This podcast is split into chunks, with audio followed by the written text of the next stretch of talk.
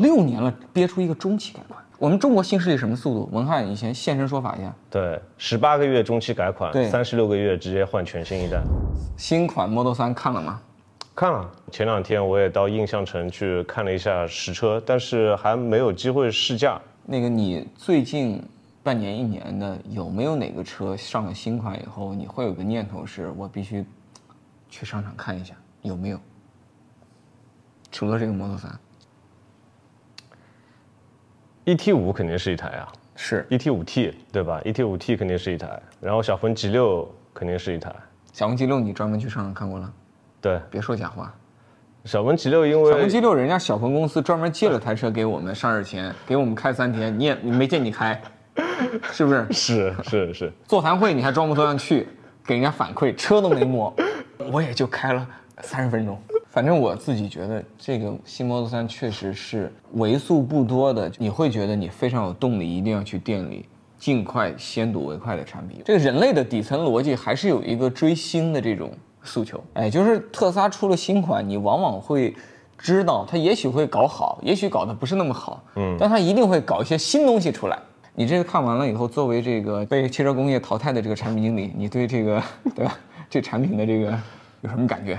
我觉得这个它的这次中期改款做的，在我看来啊，还是很成功的。首先，它为什么要做中期改款？很多时候，它要给一个市场一个 refresh 的这种感觉。车子的外观，你一个人看久了，你都会觉得腻啊，所以它要给人一种新的感觉出来。以前我们做产品的时候，我们还知道中期改款不要花公司太多的投资成本，嗯啊，所以你看这一次的话，其实它的四门两盖都没有动，嗯啊，就是。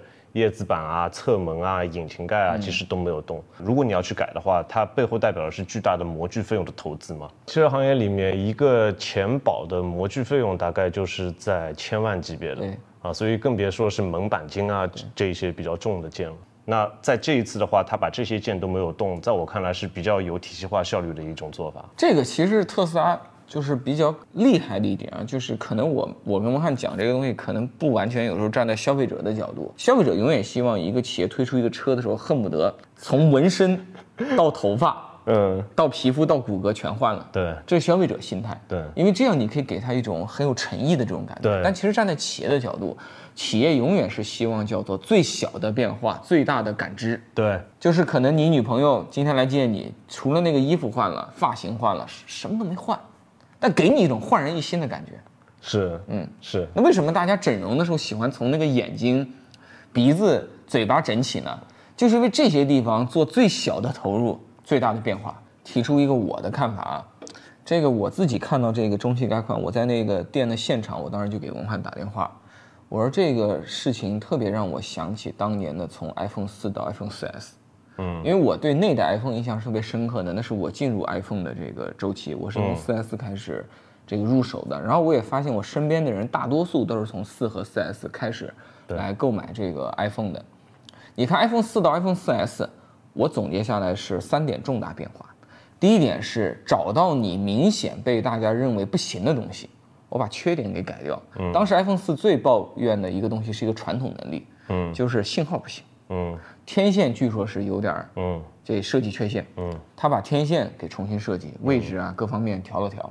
第二点就是这个 iPhone 不是主打科技智能嘛，嗯，当然它的几个最关键的能力它都做了强化，芯片从 A 四提升到 A 五，第一次做成了双核，嗯，然后呢，它这个提了内存，第一次引入了 iCloud，第一次引入了 Siri。第三个点呢，就是它把价格做了一点点这个向上的这个试探，起步价不变，但它通过不同的这个内存版本，嗯，它把这个顶配的价格开始往上提。这符合当时 iPhone 的宏观战略，就是每一代 iPhone 都要比上一代更贵。我觉得这个你看不是很像我们今天这这特斯拉所作所为嘛？就是你看它同样是，第一干掉自己的问题，输入性的问题，嗯，内饰过于单调简陋的问题，对吧？现在后排还增加了一个娱乐屏呢，娱乐功能屏。对，很多人说特斯拉不看用户到底需要什么，我觉得这不对。它在这次中期改款上面，恰恰就是听了用户需要什么。Model 3的话，其实大家主要的用户抱怨，一个是后排空间小，嗯啊，那这个我觉得在中期改款上面是没有办法去改的，除非你把你的车体结构给改掉。那大家抱怨的比较大的还有就是它的 NVH，它的车内噪音的控制不是很好。噪音大，底盘震动廉价，是哎，所以在它这一次的中期改款上面，虽然我没有开啊，我没有去实际的实验过，但是它该上的双层玻璃它都上了。对然后他也说给了底盘做了特别的 tuning 啊，去提高它的舒适性。我开那 Model Y，Model Y 基本相当于特斯拉 Model 3的拉高版嘛。嗯，我夏天最痛苦的就那座椅，嗯既没有打孔，又没有通风。嗯哎，我这么是一叫削瘦的人呢，我都觉得这个是非常难忍的。嗯，哎，它这次又是通风，对又打孔。然后以前很多人抱怨这内饰过于简洁，他这次非常隆重的加了一个氛围灯。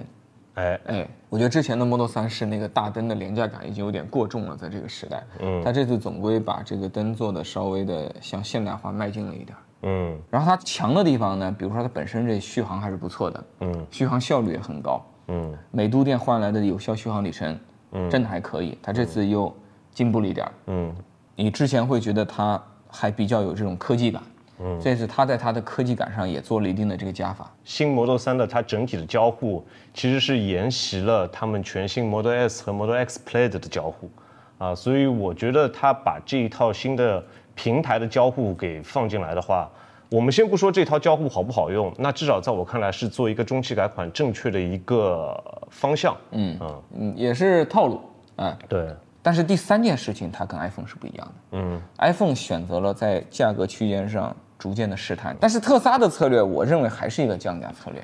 它这次定的这个价，什么二四九九什么的，我个人认为就是虚晃一枪。嗯，纯从产品定义、产品战略层面来看的话，它这是一次非常成功的中期改款。嗯，而且我相信它的价格也不会有太大的变动。嗯，所以它也是做到了像我们国内很多新势力说的，或者我们国内的车企说的，人民群众共创，哎，人民群众需要什么我们就给什么。其实他们的逻辑也是一样的。是，只是这个反反射弧感觉慢了很多。对，这边这反射弧 Model 3什么时候上的？一七年，二零一七年上，其实已经六年了。六年了，六年了，憋出一个中期改款。对我们中国新势力什么速度？文翰以前现身说法一下。对，十八个月中期改款，对三十六个月直接换全新一代。对，但十八个月中期改款有这么一个问题啊，十八个月中期改款最大的问题就是车还没送给用户呢，这改款方案都做好了。是，就是有可能观众老爷会感到奇怪，哦，明明有十八个月，你为什么不能先听六个月到十二个月的用户反馈，你再去做你的中期改款呢？很多部件开发来不及。对你要是改个灯，对。一个灯就要二十四个月到三十六个月，是，然后很多的模具的你的设计周期、实验周期，这个周期加起来是远远大于十八个月的。像在以前的传统企业里面啊，或者说传统汽油车里面，基本上中期改款是在三到四年的时候，对。就是新车发布三到四年以后中期改款，然后一般六到七年这代车子就要需要去做大改款了。对。但是特斯拉，我觉得它六年才出一个中期改款，其实是反应速度非常非常慢的，在不太改外观和内饰情况下，有那么强的生命力，其实这个在汽车行业里面是一个现象级的一个存在。嗯其实是一个强势企业的一个一个有点学不来的这个本事。就强势企业往往更敢于保留，对。但是如果你在市场上没那么强势，很多时候其实你的那种诚意和全面的改变，某种程度上是被迫的。对的。因为你需要去刺激消费者，嗯，最大的可能去刺激大家，嗯。哎，然后你好不容易开发了一堆零部件，干了三年、两年，到了中期改款的时候，甚至有些新势力，对吧？十八个月，砰儿，又换了。是等于你每一次投进去的那个钱，搞出一个新东西，它在这个世界上的生命只有十只有十几个月，对这是非常惨的，对的对不对？我们每个人都希望自己多活一点儿，其实每个零部件也这样想的。而且它给企业带来背后的隐性的成本是非常非常高的，因为你这个零件虽然你的新车不再卖了，但是你售后件得不停的哎，去准对备。对对吧？这种就很麻烦，而且供应商的话会和你主机厂的关系会变得糟糕，因为你原本说这台车子你说要有十万的量的，结果你十八个月以后你不用我这个零件了，对你很有可能只卖了两万台。对，所以这里面就像什么呢？就是大家在网上也看过一新闻，说有些电动车你买回去以后啊，这车买过来三十万，开了两年，这车也就值十五万了。然后你万一那电池出了问题呢？你去售后，那电池收你四十万，这是有可能的。嗯，那经济学原理上这其实是合理的，这是为什么呢？因为你 一个不太畅销的车，对不对？你到了后来，为了维护整个零部件的供应能力，对其实它是非常奢侈的，对因为它要管你好多年，但它又不知道你到底换还是不换。对哎，不管你换不换，我得备着一定的这个是的库存，或者是备着相应的生产能力。但如果是一个主流品牌畅销车，这种强势车，你看它就占尽便宜。当年我跟文翰还是学生的时候，我们也那时候我还没驾照啊，嗯，那时候我们就经常在网上就看到一种说法，天天说这捷达、桑塔纳、富康有一个什么本事呢？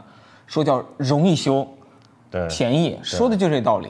所以自古以来，人民的智慧都是正确的，就是买这个畅销车，买主流品牌。我认为还是符合大多数人民群众的利益，尤其是不研究车、不爱好车、也不拿车当职业的朋友。就从众就可以对，其实从众是非常好的一个选择。哎，我问你个问题啊，那个现在网络上有一种特别激烈的说法，我前两天在那个社交平台发了一张特斯拉新款的图片，我还没怎么点评呢，这评论区已经开始吵起来了。那很多人都有这么一个观点，说特斯拉过去可能是一个科技的领头羊，嗯，科技的弄潮儿，嗯，现在毫无科技可言，嗯，这次改款你同意吗？说它是科技比较落后的车。对，内饰简陋，科技我觉得是价格智商税，就是大家要去怎么定义科技。如果屏幕多代表科技的话，我觉得特斯拉的科技确实是落后的。哦，屏幕多代表科技的话，我觉得哪个地方屏幕多呀？网吧。哎，对对对对，我觉得网吧是最给人快乐的地方，但我不承认网吧是最有科技感的地方。除了屏幕以外啊，还有很多观众老爷应该是会觉得啊，语音交互它代表了科技。啊，自动驾驶能力代表了科技。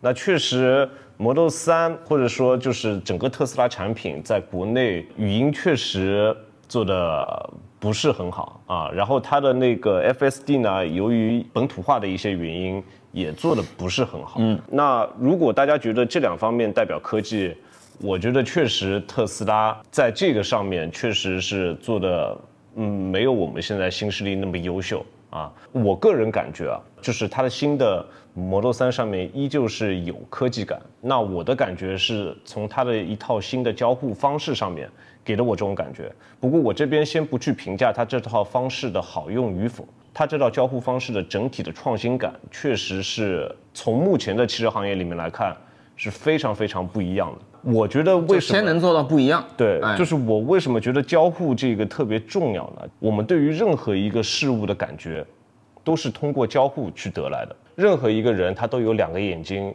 一个鼻子、一张嘴巴。我们为什么会对每个人的感觉都不一样呢？其实恰恰就是因为我们和他整体在交互的过程中，无论是我们看他的眼神，我们听他的声音，我们听他说的话的逻辑。从这些方面上面感知出来的交互，它就是一个介质。这个介质让你感觉了另外一个产品它到底是什么样子的啊？那特斯拉现在在整体的交互感觉上面，那至少从我个人来看，它是有科技感的。嗯，你看我们那么多年玩那个游游戏，其实也是交互的这个变革。你最开始是是这样玩，嗯，摇杆加这个按键，嗯，觉得你当时就觉得这可能是非常好的交互了。后来有了 PlayStation，对你你变成一个手柄了。哎，再往后，你开始玩那个一个键盘上的这么多按键的游戏，嗯，然后按键多了以后，就会导致你会有非常复杂的快捷键，非常复杂的操作，嗯，那个游戏的那种思想性、复杂性、策略性，嗯，是 PlayStation 游戏比不了的。在游戏行业也已经反复向我们实证了，就是每一代游戏机的重大变化的引领方式之一就是交互的变革。它的交互给我有科技感的这样子的一种感觉，但是我这边并不是认同它这样子的一次全新的交互的设计。我这边也想举一个例子啊，就是我们现在看起来最有科技感的鼠标，很有可能是苹果的那个鼠标，啊，但是我也用过苹果的这个鼠标，我觉得它的这套交互并不好。那我觉得 Model 3的这一次全新的交互的更改，也让我有类似的感觉啊，嗯，因为我之前比较深的去体验过 Model S Plaid，至少在我看来，它整体的交互是不直观的，而且在一些极端的情况下，我没有办法做到盲操。嗯，我说这个我有同感，我觉得这次的交互，首先我是特别赞扬。但我的赞扬更多的是肯定这种科技公司真的敢为天下先的这种勇气。其实你看，你往回看十几年，智能电动车的交互是特斯拉在驱动，所以我我上来先赞扬。嗯，但是我觉得它这次的交互有些地方有点强行了。嗯，我觉得这最操蛋的就是那个转向灯。嗯，它转向灯放在这个方向盘的左侧，整这个按键，你用大拇指来操作，然后上面那个是朝左还是右？朝右。下面那朝左。你看你都会哎记住。，我他妈开车的时候，我他妈一边开着车，我一边还要记住哪个是朝左，哪个是朝右。是上面的是朝左，下面朝右，还是下面朝左，上面朝我？我这个反正就是还挺挺挺费事儿的。当然，传统拨杆其实也有类似的问题。还有就是传统的拨杆的话，它能够让你在转弯的过程中，你要再补一下的时候可以盲操。对它现在盲操非常难，因为当你转过一圈以后，其实你不知道到底上面的是左还是下面的是左。对不过这个我有可能会帮他找补一句啊，他这一个交互的。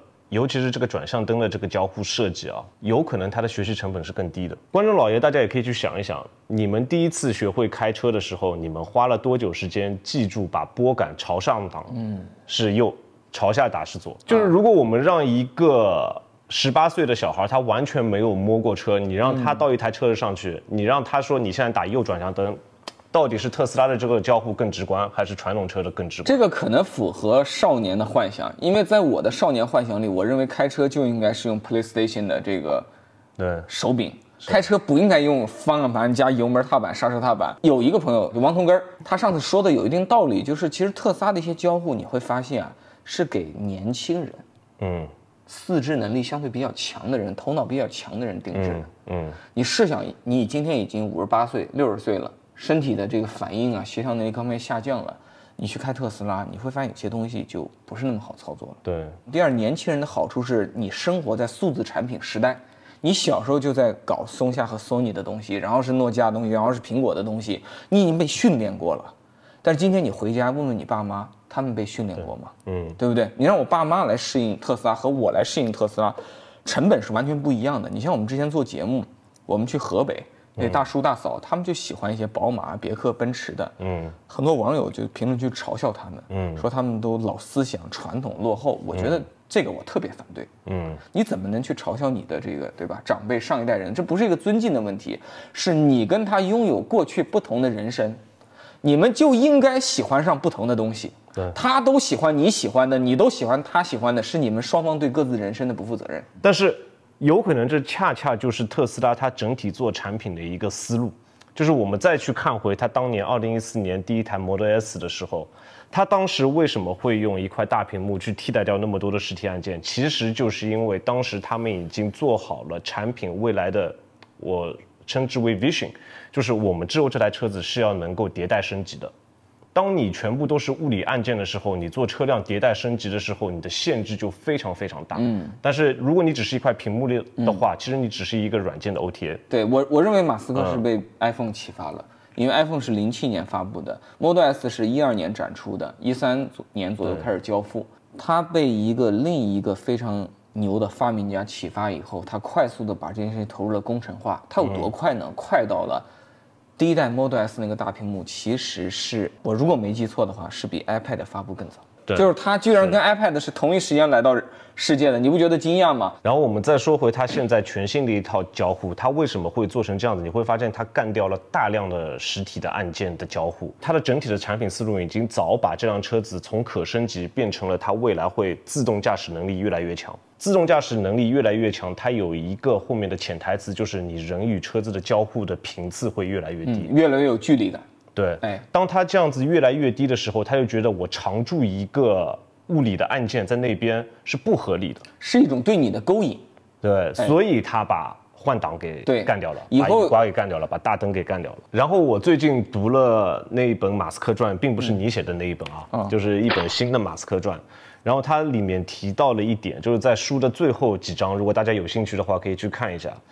他提到了马斯克现在在规划他那一台两万五千美元的那台车子，嗯然后他问设计师和工程师最多的话是：为什么不能把踏板给干掉？嗯，为什么不能把油门踏板给干掉？为什么不能把刹车踏板给干掉？为什么不能把方向盘给干掉？所以有可能几年以后我们看到特斯拉的新产品，我们又会吓一跳。对嗯，所以我认为很多时候是这个顶层战略、顶层大方向，这老板的把握能力非常重要。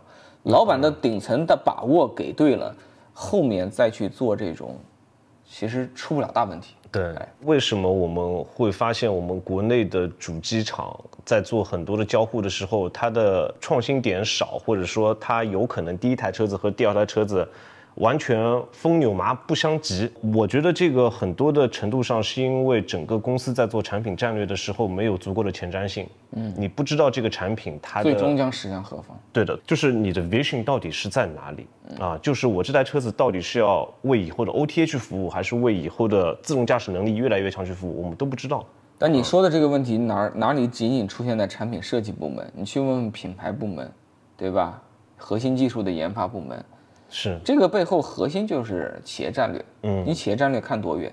你企业战略能清晰的看十年，你的产品研发、技术、品牌、销售都能够往回看，看得更远。你一旦能够看向一百米外的远方，你最近的十米走的就特别踏实，特别坚定。是，而且十米之后那十米呢，跟前面这十米就比较连续，就没有急转弯，对吧？这么多新品牌，我昨天还在跟某个大厂的一个研发负责人交流。你看这么多最近崭露头角的新品牌中，确实魏小李的品牌特色和这个显明度是最高的，甚至超过了很多已经在国内建立了十几年、二十几年投入的老汽车品牌。为什么呢？都是创始人企业，他们的创始人自己个人的。商业愿望、个人秉性和性格特征和个人天赋，自然而然地影响了这个企业的长期战略，自然而然就投射到这个品牌传播和产品上。对，所以它就显得无比鲜明。你要记住，它对于一个受众来讲，成本是很低的。一个稍微接触了几次未来的门店产品和服务和传播的这个朋友，很容易感觉到，哎，未来这个企业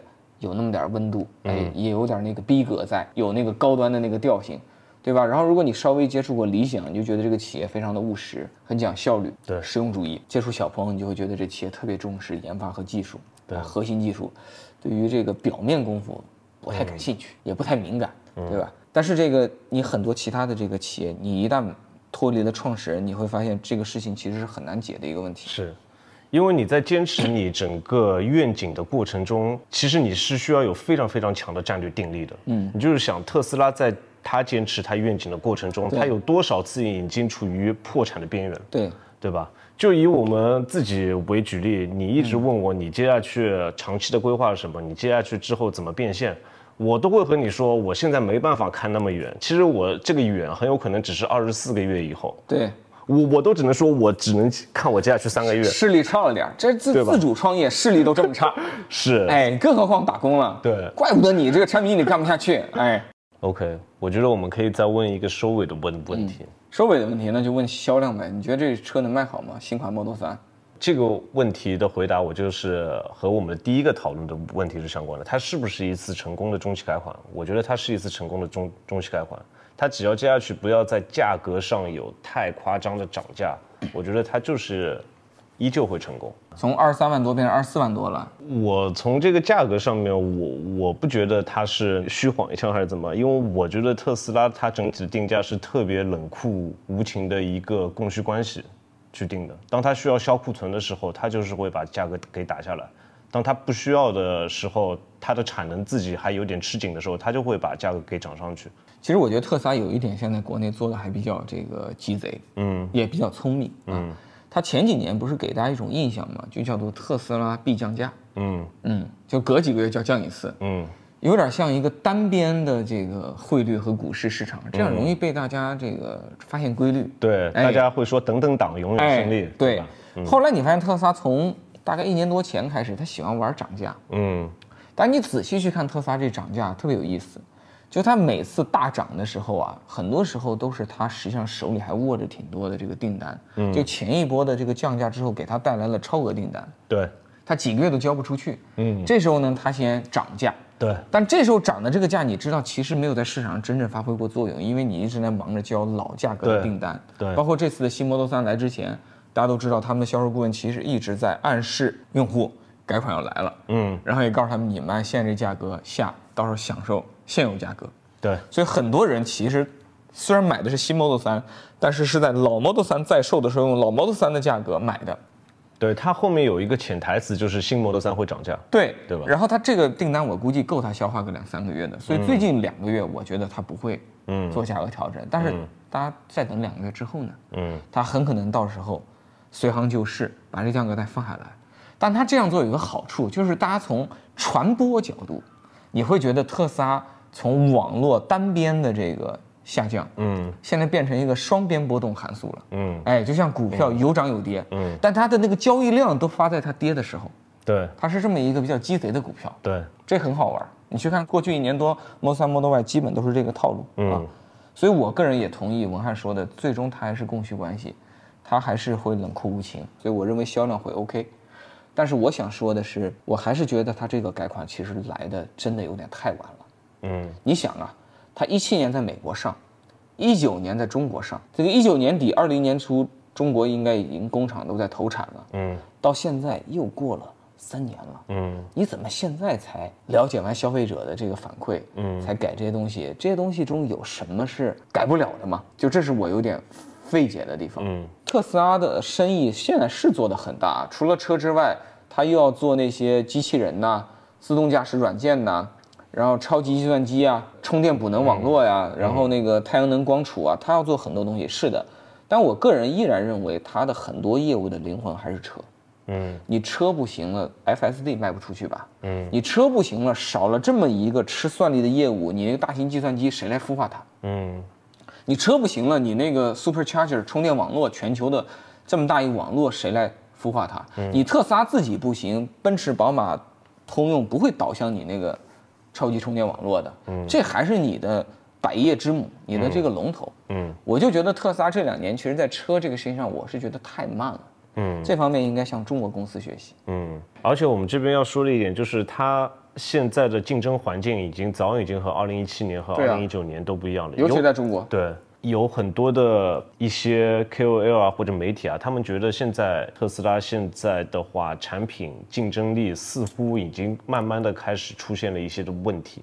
啊，他们也不觉得这一次在改款上面能够给特斯拉的整体的产品竞争力带来多大的优势。但是我觉得消费者购买的惯性，它至少还能够保持个一两年。但是在两年以后，它。依旧能不能够像现在那么光鲜亮丽？我这边是打问号的。不过两年以后，它也会有自己的新的杀手锏会出来，就是那台两万五千美元的那一台全新的车子。所以到时候到底会怎么样，其实我们也不清楚。对，这里边我的潜台词实际上是因为我认为在中国二十万左右的竞争将加剧。